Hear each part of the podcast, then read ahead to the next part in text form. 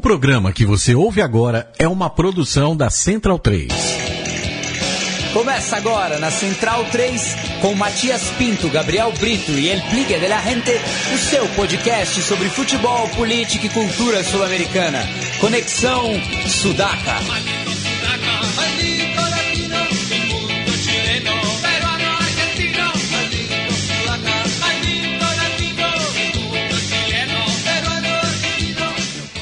Buenas ouvintes da Central 3, está começando mais um Conexão Sudaca, ocupando e resistindo na sua placa de áudio. Meu nome é Matias Pinto e, como sempre, estou ao lado dos meus companheiros de batalha. À minha esquerda está ele, Felipe Domingues, El Bigla de la Gente. Tudo bom, Bigla? Dale, Matias. Boa noite. Sempre um prazer voltar aos estúdios Sócrates Brasileiro. Hoje, num dia especial, semana de muito frio, muita chuva aqui em São Paulo. E por isso mesmo eu trouxe um, um belo vinho chileno. Do, do Valle Central. Do Valle Central, um Cabernet Sauvignon. Enfim, estamos aqui calentando para, para começar um programa especial, né? Sempre gosto das pautas musicais do Conexão Sudaca e hoje viajaremos ao encantador, a encantadora Colômbia, que tem uma música hermosa e muito chévere. É. Bueno, e é, já que o Biga falou, né? Hoje é um especial sobre o rock colombiano. Então a gente, da fria São Paulo, a gente vai estabelecer contato com a fria Bogotá em temperatura, mas que é calorosa é, em música. E para isso, o nosso guia na capital colombiana é o Félix, também conhecido como Locutor Co. Ele que é o apresentador do podcast La História del Rock Hispano-Americano. Tudo bom, Félix?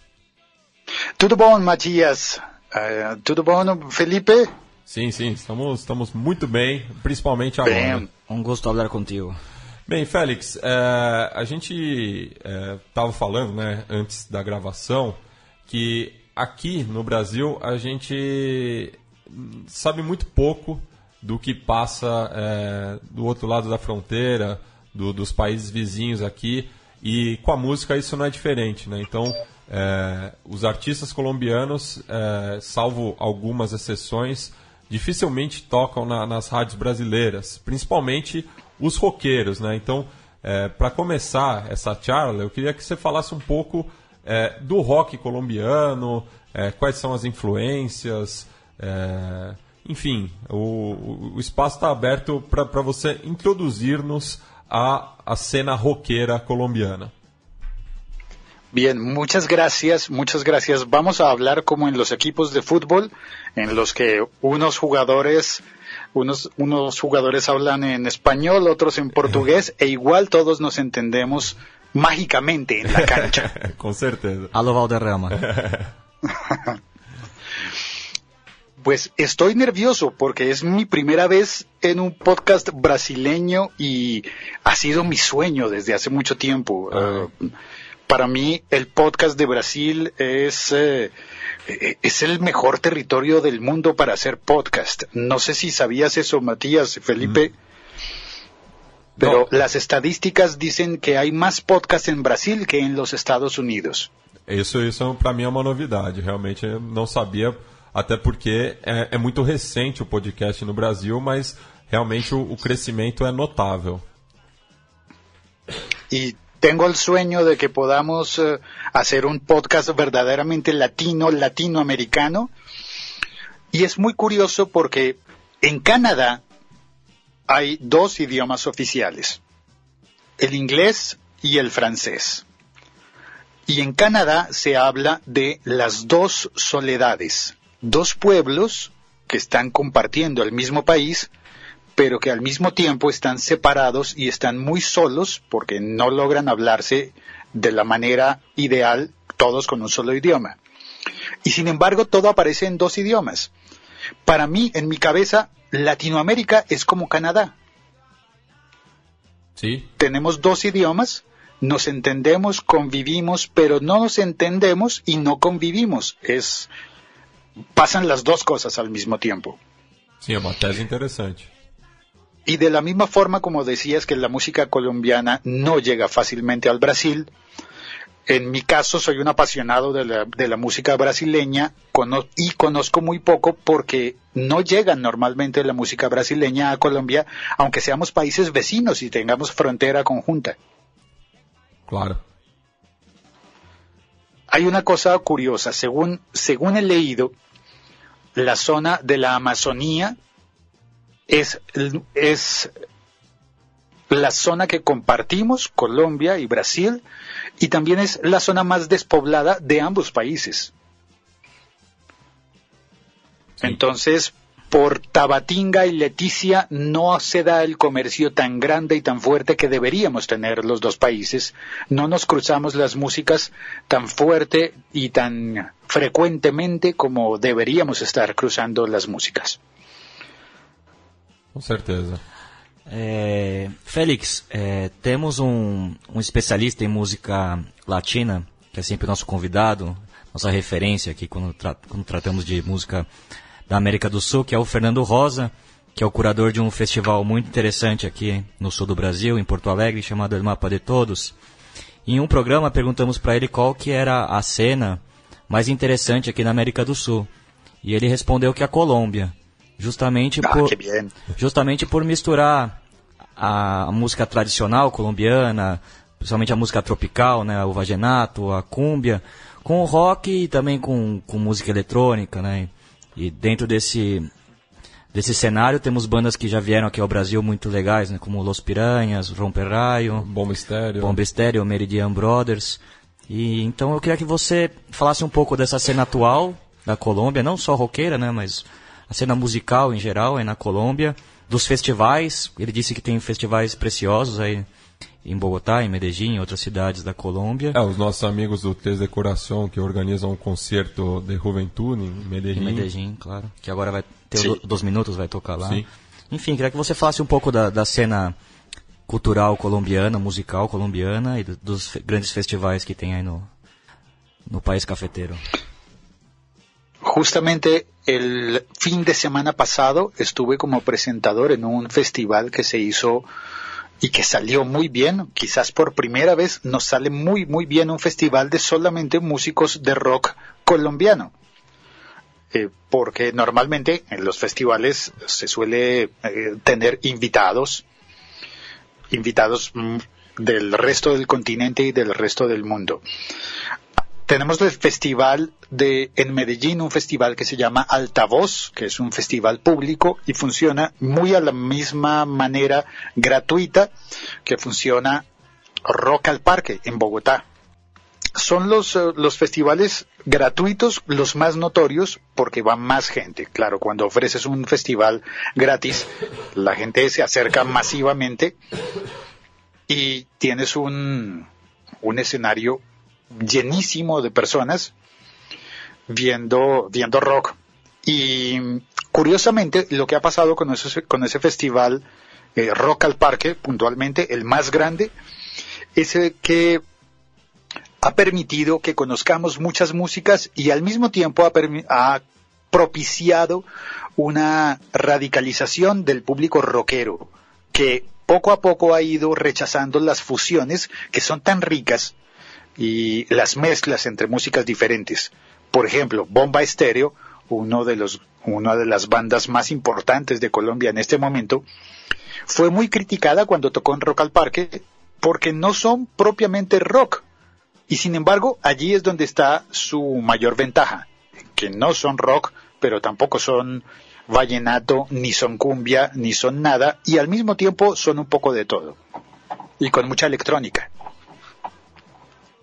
Bem, e a, a gente pediu pro, pro Félix, né, durante a, a pré-produção do programa, para que ele escolhesse cinco temas é, influentes né, do, do rock colombiano, para que a gente vá se familiarizando com, com a cena.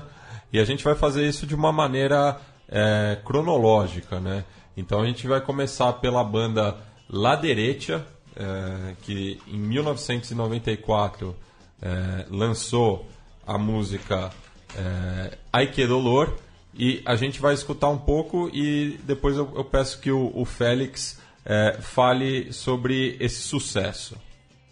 y escucha justamente la salsa mezclada con el rock con la derecha.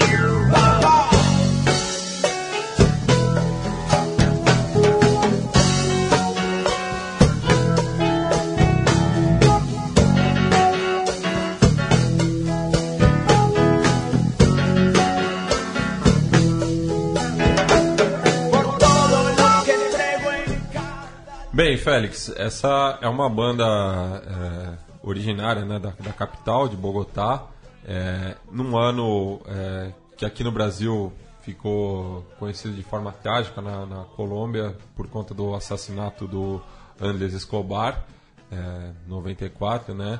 E a música justamente fala da dor, né? E imagino que para os colombianos é, crescidos nas décadas de 80 e 90, essa é uma, um sentimento muito forte. Né? Eu queria que você falasse um pouco é, sobre esse contexto. Sí, es curioso. Yo mismo aquí dentro de mi país no había caído en cuenta, pero... O tal vez lo había olvidado, convenientemente lo había olvidado. Bueno, la muerte de, de Andrés Escobar, el futbolista, ocurrió en Medellín, pero, pero impactó a todo el país. La derecha es una banda muy, muy de Bogotá, que es una ciudad alta, donde no tenemos estaciones, siempre está haciendo la misma cantidad de frío, 2.600 metros de altura sobre el nivel del mar. Eh, todos los bogotanos tenemos las mejillas rosadas porque nos hemos acostumbrado a, a el nivel de oxígeno de las montañas y somos muy introvertidos con respecto al resto de la gente del país. Pero sin embargo, eh, hay mucha alegría y dentro de Colombia, em, puntualmente en, en, Bogotá, hubo una, una importancia eh, curiosa de la salsa como música que reemplazó al rock a partir de los años 70. El rock fue muy importante para Colombia en, el, en la década de los 60, luego en los 70, y el hipismo un poco terminó opacando lo que pasaba con el rock.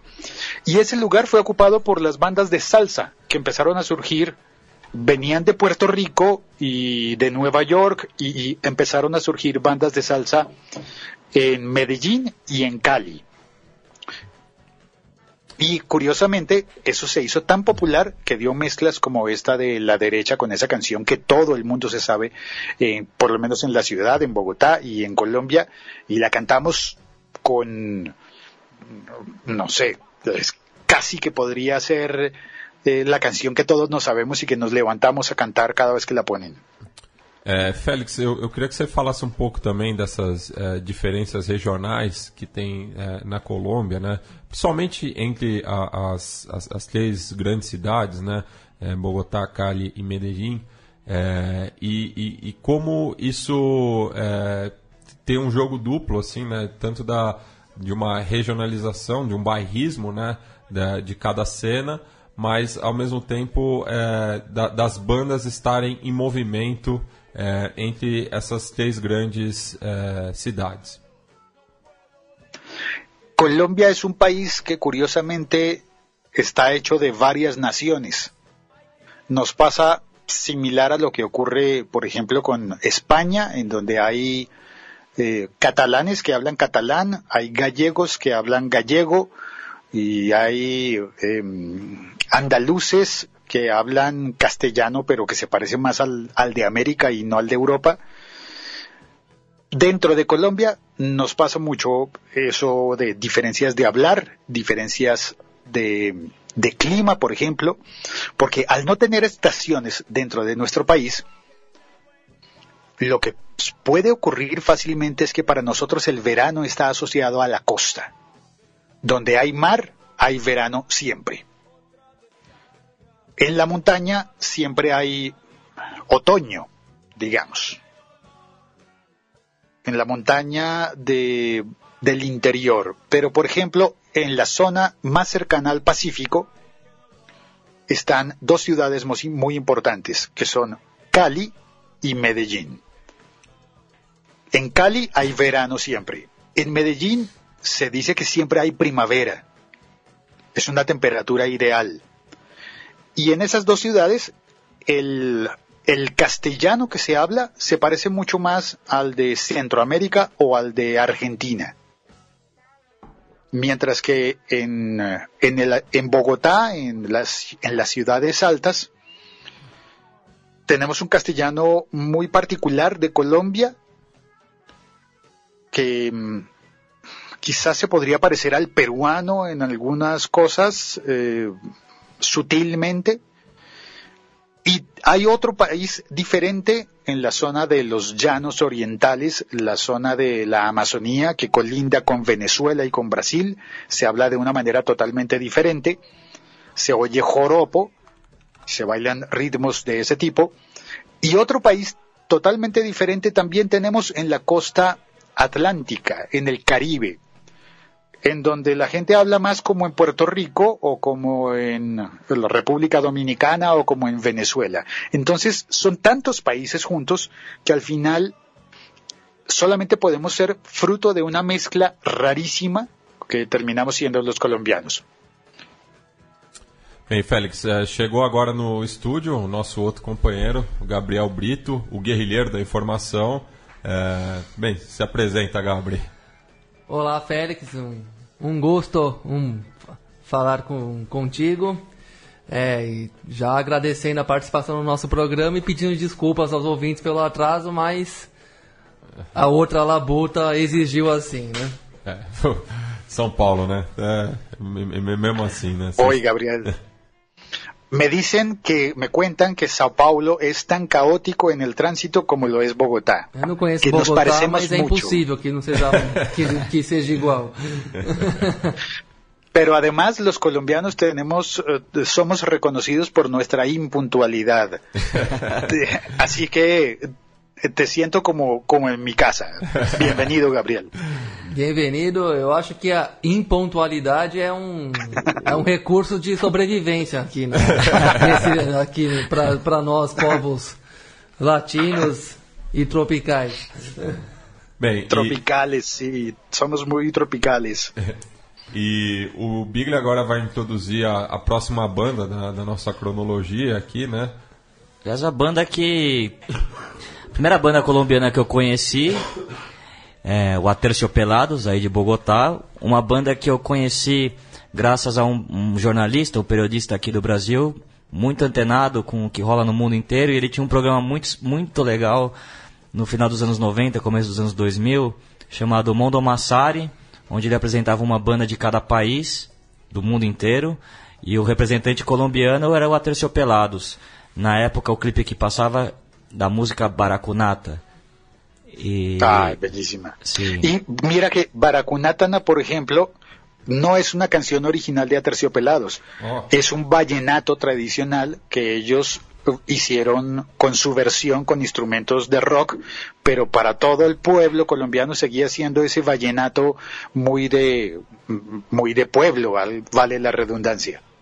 Bem, e o que a gente vai ouvir é uma música autoral né, do Aterciopelados, Flor, Florecita Roqueira. Algum comentário, é, Félix, sobre esse tema?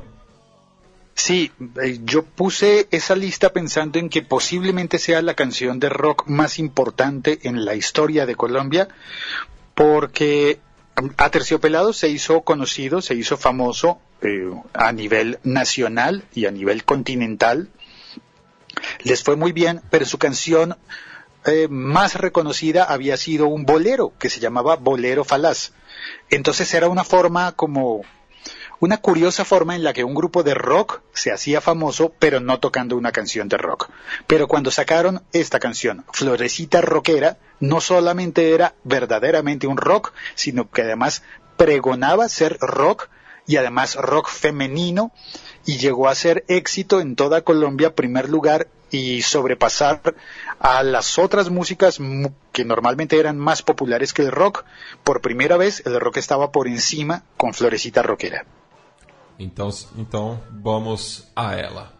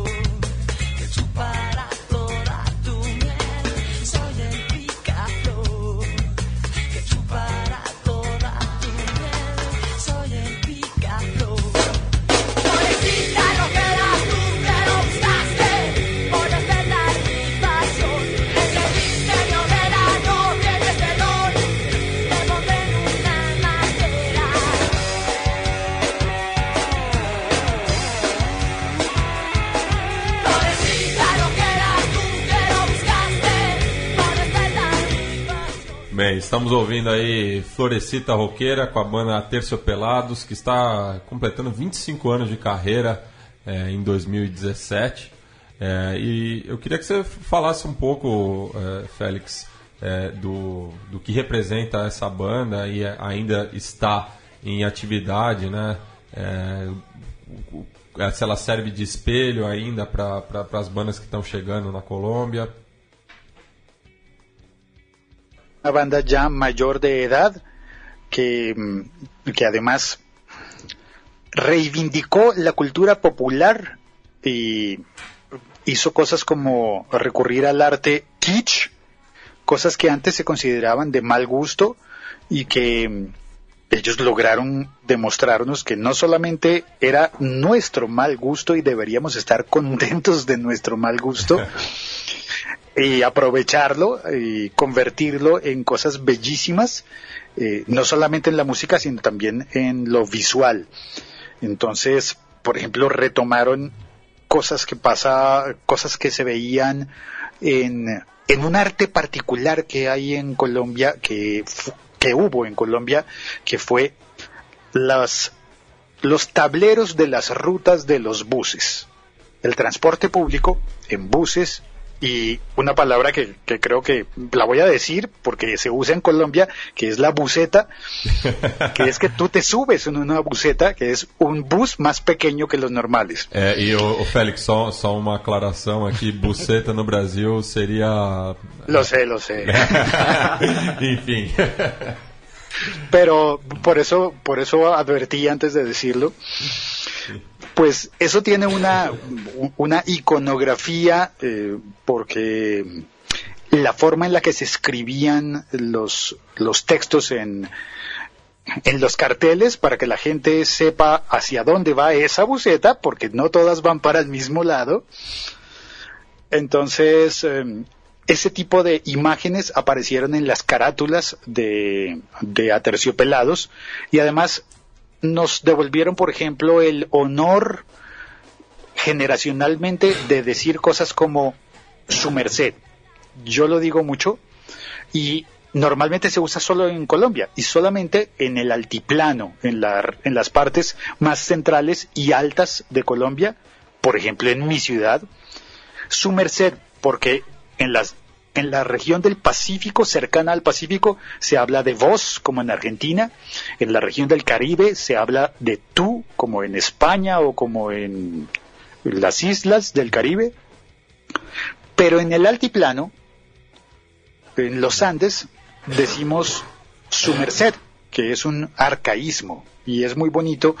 Y Andrea Echeverry, la cantante de Aterciopelados, empezó a utilizar ese arcaísmo con mucho orgullo, cuando antes nos daba vergüenza utilizarlo, y cambió algo en la mentalidad de los bogotanos y de los colombianos del centro, que muchos dejamos la vergüenza y empezamos a decir su merced con mucho cariño.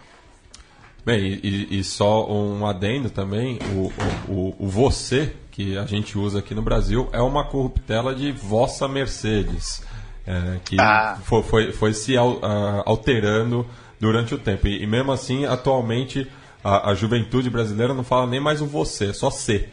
Então, é, é, a maneira como a gente se refere aqui. Já está na quarta versão, praticamente. É. Ô Félix, eu queria voltar um pouco no tempo e falar do começo do, do rock na Colômbia, que eu estive pesquisando essa semana e, e me lembrou muito do, do, do, que aconteceu aqui no Brasil bandas muito legais, muito influenciadas pela pelo rockabilly, né, pelo começo do rock americano, pelo Elvis Presley, por, por todos aqueles grandes heróis do começo do rock and roll e principalmente pelas bandas britânicas, né, os Beatles e os Stones, muitas bandas que faziam versões de clássicos dos Beatles, dos Stones, dos The Kinks, das bandas da invasão britânica em espanhol, né?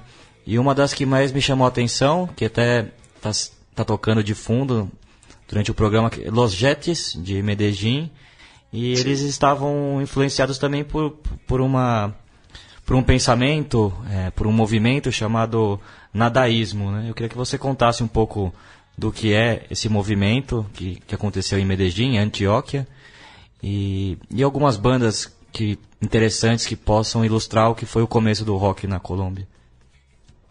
Sí, Los Jetis fue una banda Inicialmente yo lo veo en retrospectiva como una voice band.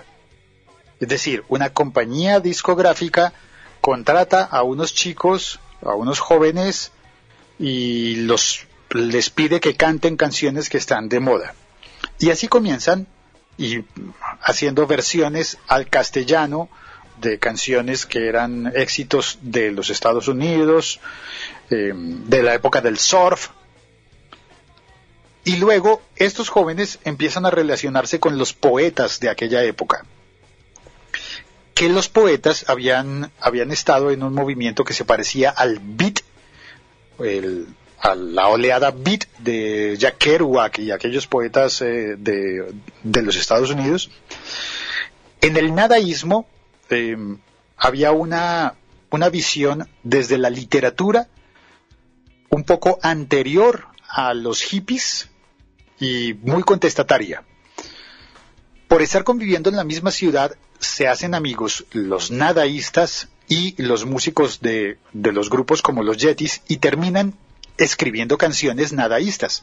Las letras escritas por los, por los poetas específicamente por Gonzalo Arango, que fue el, el más importante de los nadaístas, y terminan haciendo canciones muy contestatarias, muy revolucionarias para la época, pero no hablo de revolución política, sino de revolución cultural.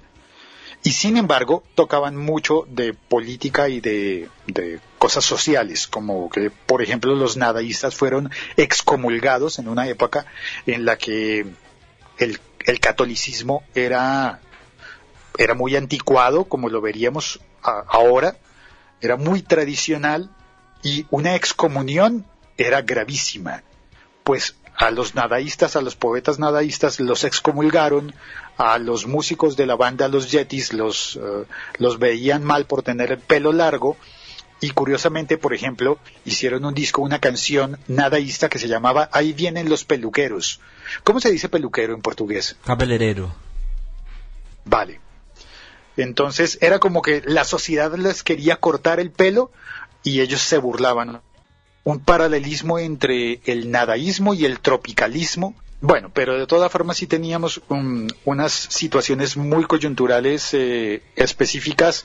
En Colombia no había gobierno militar eh, por aquel entonces, pero parecía, socialmente lo parecía. Eh, Eu estudei na faculdade de História, né? É, consideram que desde do Bogotaço é, no final dos anos 40, a Colômbia vive o, o, período que é conhecido como La Violência. Eu queria que você falasse um pouco de como isso se reflete é, na música colombiana, Félix.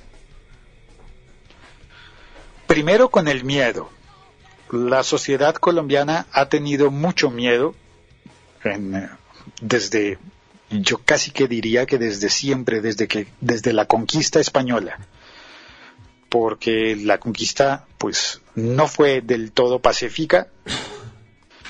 Luego vino la guerra de independencia, luego tuvimos una guerra interna que se llamó la guerra de los mil días, eh, que estuvo relacionada con la separación de Panamá, que era parte del territorio colombiano.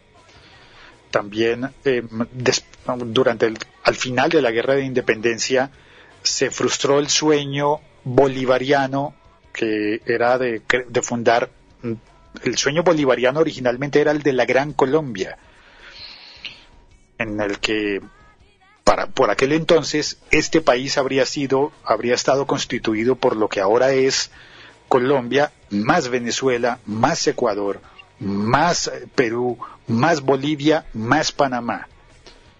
Y poco a poco nos fuimos eh, segmentando. Pero desde la época de, los, de la guerra de los mil días, de la independencia de Panamá, quedó el país dividido en dos bandos ideológicos que correspondían a los bandos que habían estado en guerra, los liberales y los conservadores. Esa guerra se siguió produciendo en los campos y, eh, digamos que su punto más más eh, brutal fue el asesinato de Jorge Eliezer Gaitán, que era un liberal que iba a ser candidato a la presidencia. Lo asesinaron el 9 de abril de 1948 y ese mismo día hubo una azonada, una revuelta en la ciudad de Bogotá en protesta por ese asesinato y, y la ciudad quedó destruida. Se perdió gran parte del, patrimonio histórico de la ciudad eh, aquel día de 1948 y luego siguieron quedando las heridas, pero hubo una división, casi que el país, Colombia es una antes de 1948 y otra distinta después de 1948. Coyunturalmente se presentó que Fidel Castro estaba en Bogotá el 9 de abril de 1948 y entonces termina siendo una fecha importante para casi que para todo el continente, porque también se dice que, que Fidel Castro era muy joven y que pudo haber influido en él mucho la revuelta popular que estuvo viendo aquel día. Después vino entonces violencia en los campos, eh, inseguridad, eh, guerra no declarada, probablemente, y eso con, ha continuado porque una de las, de las guerras que se suscitó en la violencia fue la creación de un grupo subversivo de origen inicialmente liberal que se llamó después FARC, Fuerzas Armadas Revolucionarias de Colombia, con quienes por fin el Estado colombiano está haciendo un, un, acuerdo de paz que ya está en ejecución, ya han entregado las armas y ya esperamos que dentro de poco sean un partido político, más no un grupo guerrillero. Este país ha tenido una historia violentísima desde siempre. Sim, Félix, aqui é o Gabriel novamente.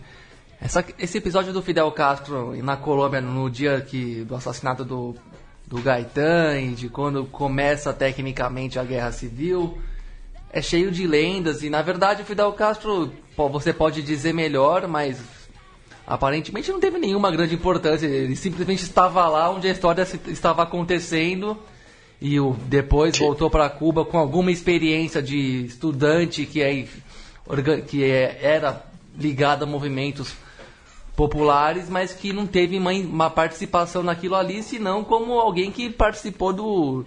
que viveu o corre-corre pelo país e até ajudou solidariamente é, em um ou outro aspecto, mas que não, não necessariamente tenha tido relação com, com isso. Não sei se existe outra versão aí na Colômbia, mas acredito que a, que a versão mais mais corrente seja de que simplesmente não teve muita, muita importância ou mesmo relação com aqueles acontecimentos. De toda forma, é, eu queria saber como é que a classe artística e cultural colombiana está lidando e se posicionando no atual processo de distensionamento e de, quem sabe, né, encerramento do conflito armado e pacificação do país. Como é que tá? Como é que os colombianos mais é, importantes aí do cenário artístico estão atuando nesse, nesse sentido? Es curioso. Bueno, antes de contestarte esto, eh, quiero decir que sí, en efecto, Fidel Castro era demasiado joven para haber tenido un papel en lo que ocurrió en Colombia. Más bien como que fue testigo, presenció, y eso es lo que pudo haber influenciado no Fidel Castro a Colombia, sino quizás Colombia a Fidel Castro en un momento específico. Sí, sí. Que luego, que luego tiene, tiene que ver porque las guerrillas de izquierda en Colombia recurrieron mucho al apoyo de Cuba. Y justamente los diálogos de paz se llevaron a cabo en Cuba. La paz que, que estamos anhelando y que estamos implementando en Colombia se firmó originalmente, bueno, se firmó el acuerdo en Colombia, pero el acuerdo se escribió en Cuba. Y los intelectuales y los artistas, en principio, tú ves que las la gran mayoría de las personas notorias dentro de la intelectualidad y el arte en Colombia están a favor de este, pro, de este proceso de paz. Pero hay muchas personas dentro de la política que no están a favor, que consideran que el proceso no es justo, que, que no debería ser así. Y bueno, ahí tenemos una Colombia dividida. Y eso se vio en el plebiscito que se hizo. El plebiscito para refrendar, para autorizar el acuerdo de paz, en el que por una diferencia mínima ganó el no, no al acuerdo de paz. Luego se revisaron los, eh, se revisaron los textos de lo escrito en ese acuerdo de paz que se había hecho en La Habana y finalmente se pudo firmar y estamos eh, adelantando el proceso de paz con las FARC, pero aún quedan algunos grupos guerrilleros de izquierda y aún quedan grupos delincuenciales de derecha que se formaron en un momento trágico que para Colombia hubo eh, una guerra de tres lados, de tres, tres partidos, tres bandos, el Estado, la guerrilla de izquierda y los grupos de ultraderecha.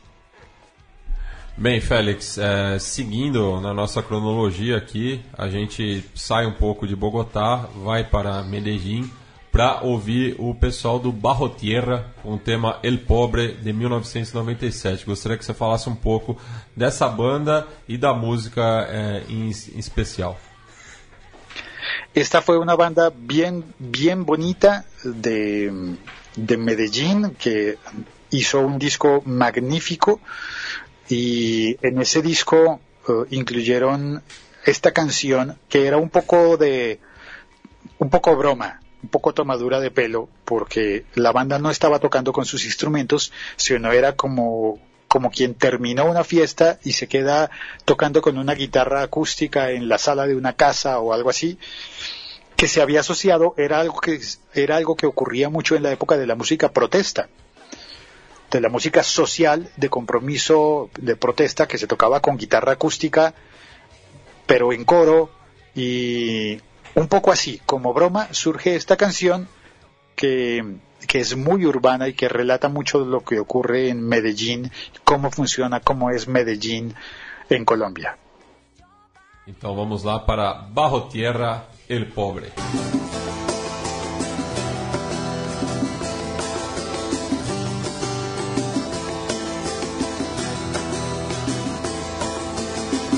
Ella maldijo mi nombre por ser un amante, un amante pobre. Ella maldijo mi nombre por ser un perro más duro que un roble. Pero yo no quiero trago, yo no quiero más droga, yo te quiero mujer, vos sos lo que me ahoga. Yo no quiero rueda, yo no quiero más alcohol. Sálvame, vos sos mi última opción.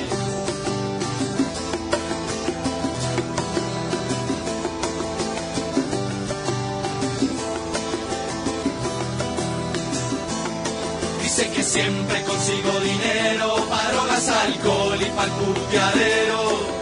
Que siempre me lleva a la fiesta semanas enteras y no me suelta.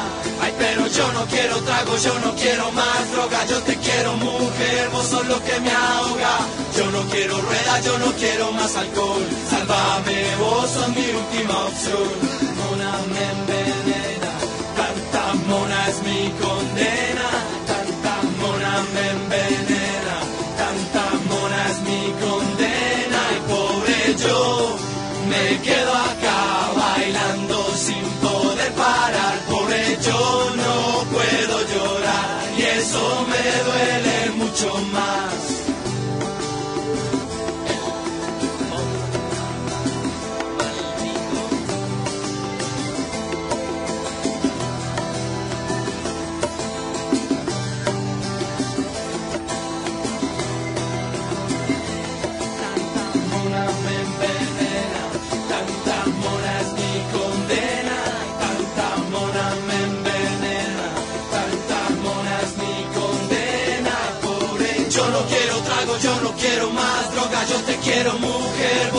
Yo no quiero rueda, yo no quiero más alcohol, sálvame, vos sos mi última opción.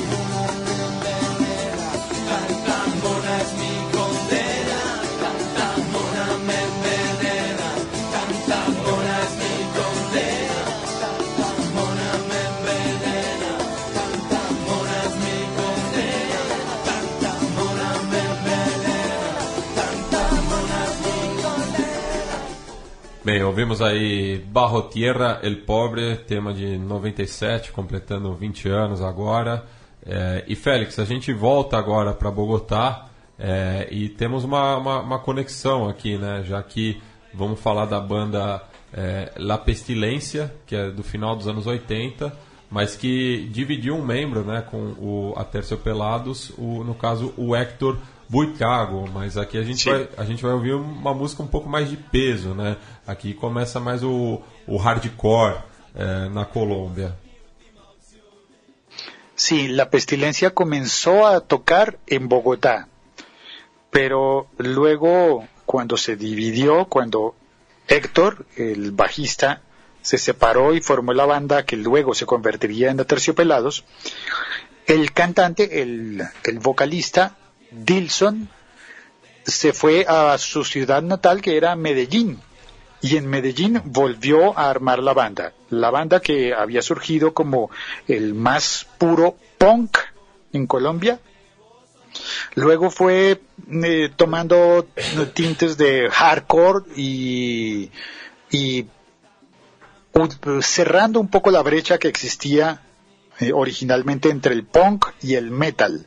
Y es una banda que logra tener eh, un poco de contenido de ambas músicas.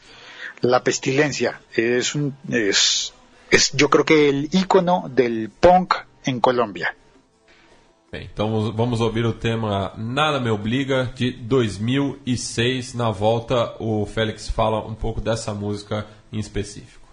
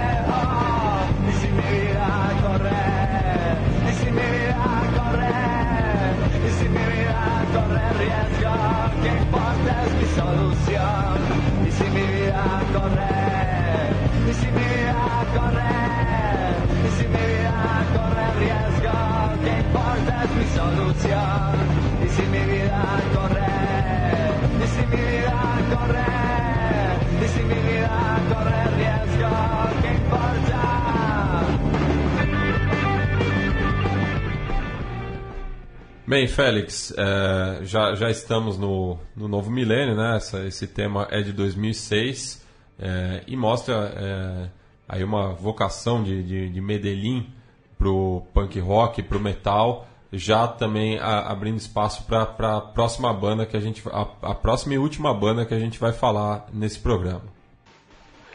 En Medellín siempre hubo mucho rock duro.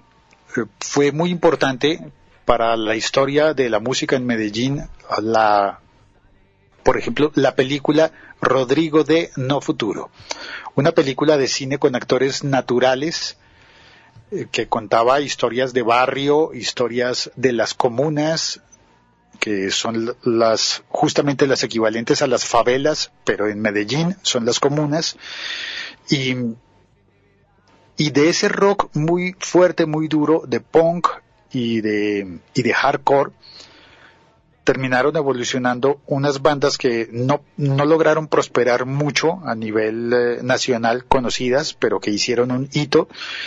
Y, y la pestilencia sí se mantuvo allí, pero por otra vertiente totalmente distinta estaba en Medellín creciendo desde el glam rock y desde, desde el glam con, con influencia, por ejemplo, de voz lírica operática, estaba Elkin Ramírez, fundador de Kraken, que se mantuvo durante muchos años con ese sueño de esa banda lírica y rockera de, de hard rock y que creó unos himnos brutales para la para las generaciones que estábamos creciendo en la Colombia con situaciones difíciles de violencia política de, y de violencia social eh, propiciada por la época del, del narcotráfico. En el, justo cuando florecía el cartel de Medellín con el narcotráfico, también estaba allí haciendo resistencia Elkin Ramírez con Kraken, creando canciones que eran verdaderos himnos para invitar a la juventud a tener una razão para viver. Bem, então, é, Félix, a gente agradece muito a sua presença aqui no Conexão Sudaca.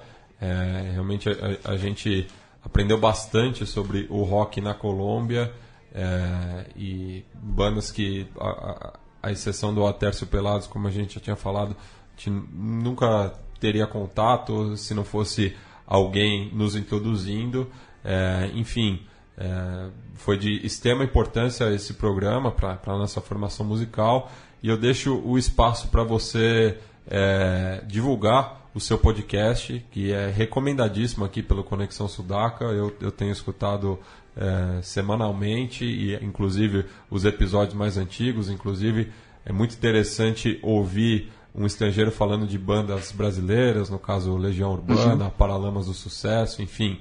É, o espaço é seu para divulgar o seu trabalho, que é de extrema importância. Muchas gracias, muchas gracias Matías. Ese es un podcast, el de historia, está disponible en historiarock.com. Son 101 episodios de la historia del rock hispanoamericano, puntualmente de lo que ocurrió en el siglo pasado, con énfasis en, en en bandas que marcaron años importantes y que no se conocieron en el resto del continente. No solamente de los artistas brasileños que deberíamos haber conocido en el resto de América Latina y no los conocimos, como Leya Urbana es para nosotros una joya escondida. Nos llegó para Lamas de suceso, sonó en las radios de América Latina, pero Leya Urbana nunca. Caetano Veloso nunca sonó verdaderamente en las épocas en las que fue importante y pasó también con Carliños Brown y ha pasado con, con todos, con Gilberto Gil, con artistas que solamente una élite logró conocer en América Latina y que debería ser materia obligada en los colegios estudiar y cantar sus canciones. Em, hago ese podcast, historiarock.com, y también hago un podcast todos los días hablando de tecnología, por si alguien quiere oír para practicar su español.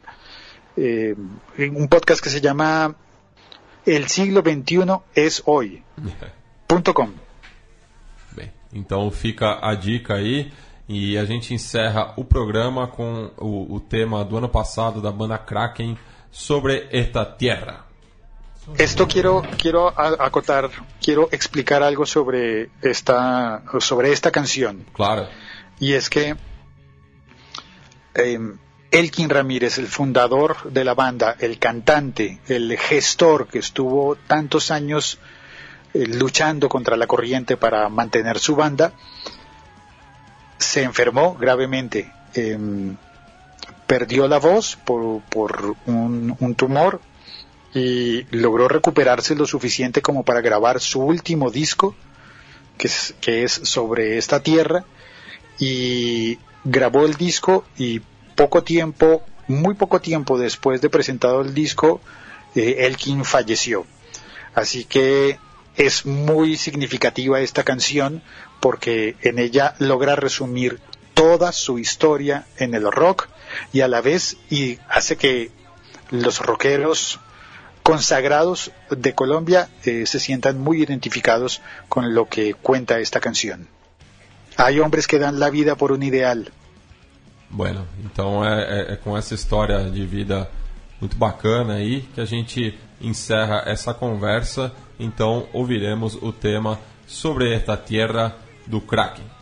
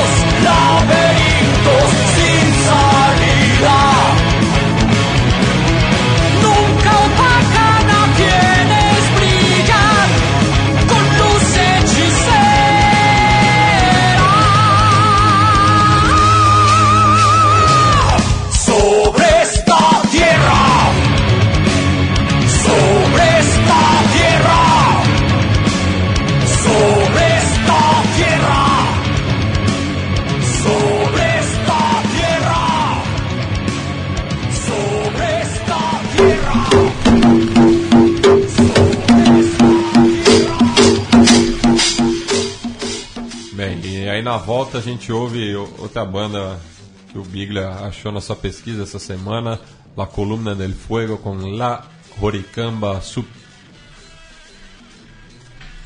É, a banda que mistura, o Félix até explicou, que mistura os ritmos tropicais, a cumbia e o vallenato com rock, né?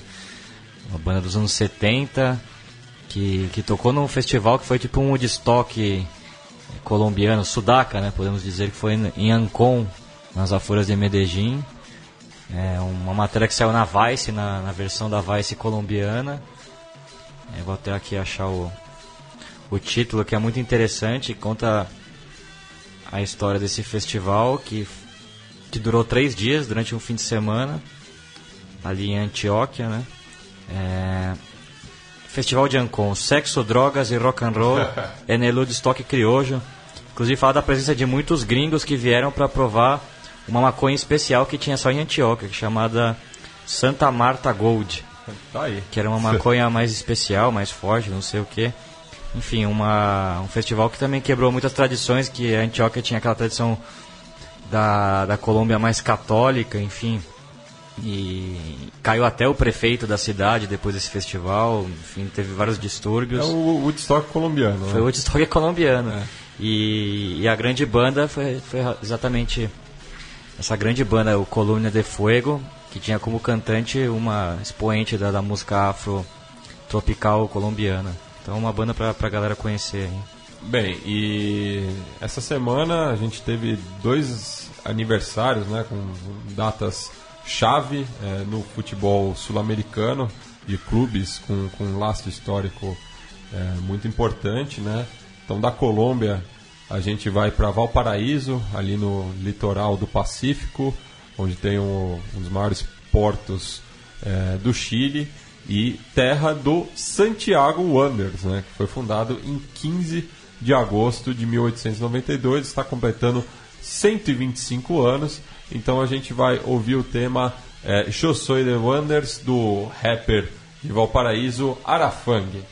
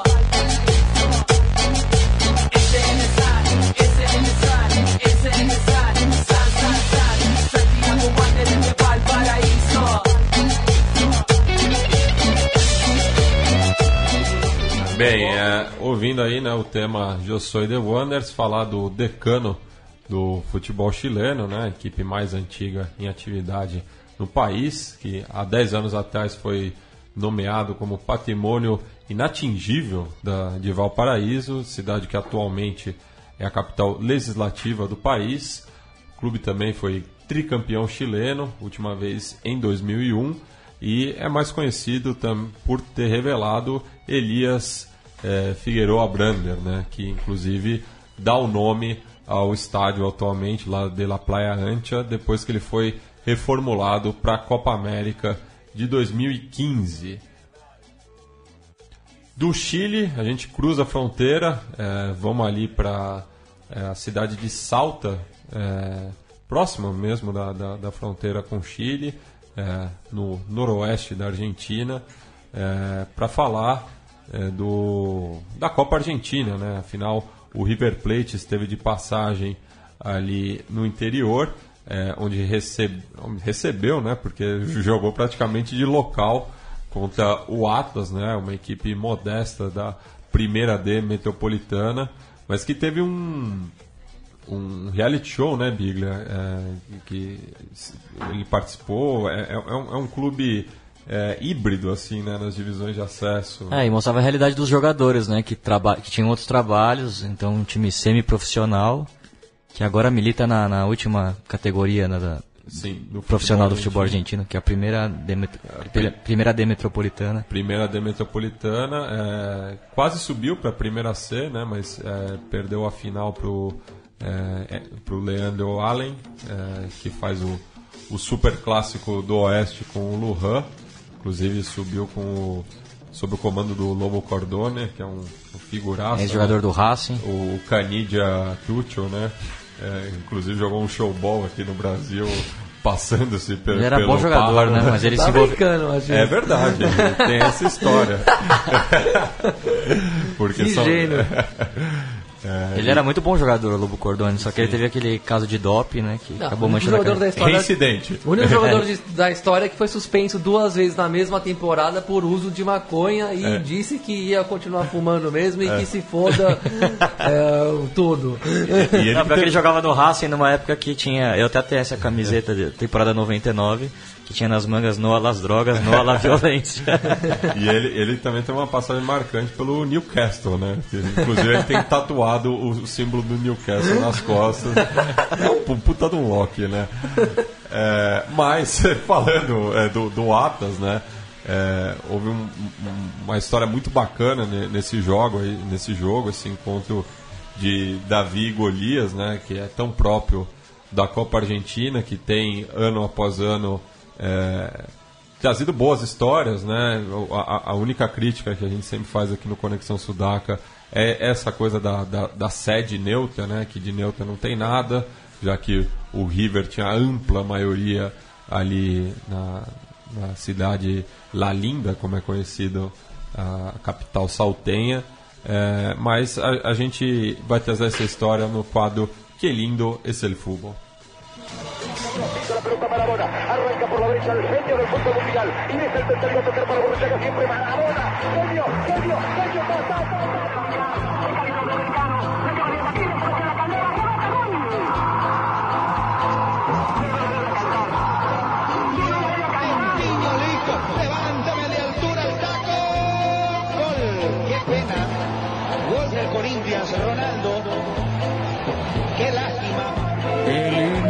es fútbol. Qué lindo que es el fútbol.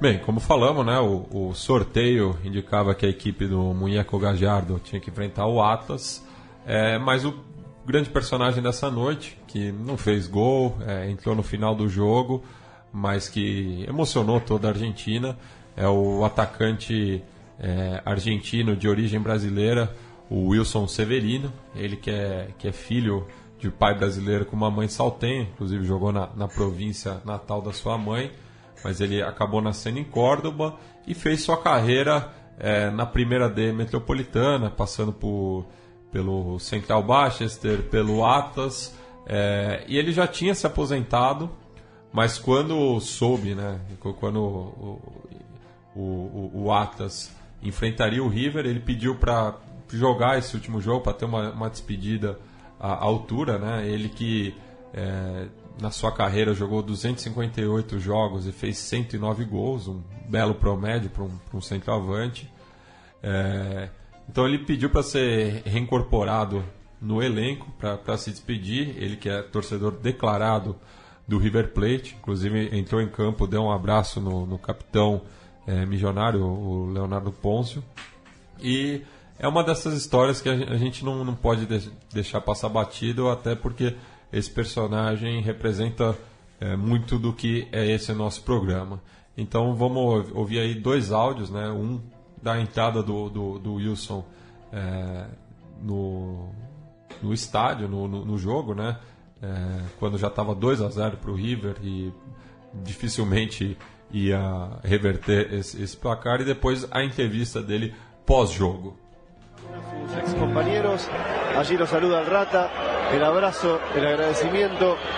Está emocionado, emocionado ¿eh? el futbolista que convirtió con esta camiseta 108 goles en 258 partidos, que la última vez que jugó fue el 23 de mayo de 2016 en el Ricardo Puga, cuando Atlas le ganó a Yupanqui 2 a 1 y el 7 de agosto volvió a entrenar. Muy buena información de Fretes. Esto es lo hermoso de la Copa Argentina, que emparenta este tipo de cuestiones con un equipo de nivel internacional como River, con Copa Libertadores, con triunfos. Cartel arriba, emocionado, ¿eh? hasta las lágrimas, mira ese abrazo. Llorando, ¿eh? Se retira Joel Godoy Gil, que también lo saluda y ya está en cancha. Wilson Severino del Valle, cordobés, de padre brasilero, 37 años, 1,89 metro 89, cumpliendo su sueño. Mirá el abrazo. Se abraza con Poncio. Fue a abrazarse el tipo, ¿no? Espectacular. Espectacular. Emocionante. Historias emocionantes de esta hermosa Copa Argentina. Solo en esta Copa Argentina se pueden dar estas situaciones. Hermoso. Estos remates desde afuera del área. Y acá está el show de, de Severino, la emoción. Doble abrazo con su entrenador, abrazo con Poncio. Poncio no entiende nada, se ríe un poco. La cancha. Es el último partido. Soy feliz, amigo. Para mi familia, para la gente del barrio, la gente del laburo. Estoy muy feliz. Una carrera con un, mon- con un montón de goles. Sí. Y, bueno, disfrutalo. Eh, Es, es hermoso haberte despedido con, con un estadio como este, con la gente del equipo que sos hincha. Eh, nos conmovió también el abrazo con Poncio. Sí, referente, ídolo. Se va un jugador más, se va un guerrero del ascenso. Saludo para la familia, para todos los ferroviarios. Un saludo para toda la gente del fútbol. Un saludo para todos los pibes que la pelean día a día y la laburan para llevar el pan a su casa y para sentir la satisfacción del fútbol. Muchas gracias, disfrutalo. Muchas gracias. Así estaba, ¿eh? la emoción tremenda, muchachos. Bem, e fazendo um breve resumo do que foi eh, a rodada da Copa Argentina nessa semana, né? Eh, além da vitória do River por 3 a 0, ainda ampliou a diferença eh, depois da entrada do Wilson Severino. Eh, o River agora enfrenta o Instituto de Córdoba na, na próxima fase. É, o São Lourenço é, mediu forças com o Cipolletti, equipe é, na qual o, o ex-presidente Nestor Kirchner torcia na sua infância. Ele também que é um torcedor declarado, era um torcedor declarado do Racing Clube. O São Lourenço quase se complica com o Cipolletti, é, acabou empatando em 1 a 1 mas nas penalidades, é, mais uma vez, o Cuervo se impôs, batendo a equipe patagônica por 4 a 2. Também tivemos o duelo é, entre o Lanús e o Union, é, no qual a equipe Santa Fezina ganhou por 2 a 1 e espera o vencedor de Deportivo Moron e São Lourenço. Lembrando que o, Boca Juniors eh, tinha um duelo marcado com o Bron de, eh, de Porto Madryn, eh, que acabou sendo adiado por conta da, da situação do elenco da, da equipe de Chubut. Eh, como a gente falou um pouco em relação ao ascenso do Chacarita, que eles estão com graves problemas financeiros, quase não terminaram o campeonato da B nacional. Então foram esses os duelos da semana e no momento o Racing Clube vai perdendo é, para o Mitre de Santiago del Estero, equipe que é, foi recém-promovida a, a B Nacional. É, está 1 a 0 estamos indo para o intervalo do jogo, que está sendo disputado em Banfield. É, e uma pulga aí também, né, Bigla, na, na, na orelha do Diego Coca. É, o Racing que teve uma reformulação muito grande no último mês, vendeu muitos jogadores, principalmente o Eva Cunha, né, que, foi pro, que era o melhor jogador, grande destaque do time, que foi pro, pro Sporting de Lisboa. Incorporou outros jogadores, que inclusive já jogaram pela, pela Copa Sul-Americana, né? O mais conhecido deles, o Arevalo Rios, volante uruguaio. Enfim, um Racing em processo de, de reformulação que, que tem agora um, um compromisso, um desafio enorme contra o Corinthians, né, pela, pelas oitavas da Copa Sul-Americana e, como vemos, terá muita dificuldade de, de avançar. Né? E também tem a estreia agora no, no novo campeonato argentino no próximo final de semana. Bem, e para finalizar o programa, é, o outro aniversariante da semana e que também leva o, o apodo né, de Wonders, o Montevideo Wonders, que na, na ocasião, né, eu citei o último título do Santiago Wanderers em 2001, os, ambos clubes caíram no mesmo grupo da Copa Libertadores de 2002, junto com o Boca Juniors, eu não me lembro agora a, a quarta equipe, é, já vou buscar aqui. Então teve esse encontro Wanderers contra Wanderers, as duas torcidas inclusive têm uma relação muito amistosa, é, mas falar mais precisamente do Montevideo Wanderers, né? É uma das equipes mais tradicionais do futebol uruguaio, que revelou diversos jogadores de renome, né? Obdúlio Varela, é, Pablo Bengochea, Enzo Francesco, ele é, Nada tem, mal, hein? Tem, tem, uma belíssima canteira ali, as inferiores, é, e que foi um, um dos maiores campeões do amadorismo, né? Infelizmente no profissionalismo não ganhou nenhum campeonato uruguaio, apesar de ter conquistado o Clausura em 2014, fazendo a final com o Danúbio.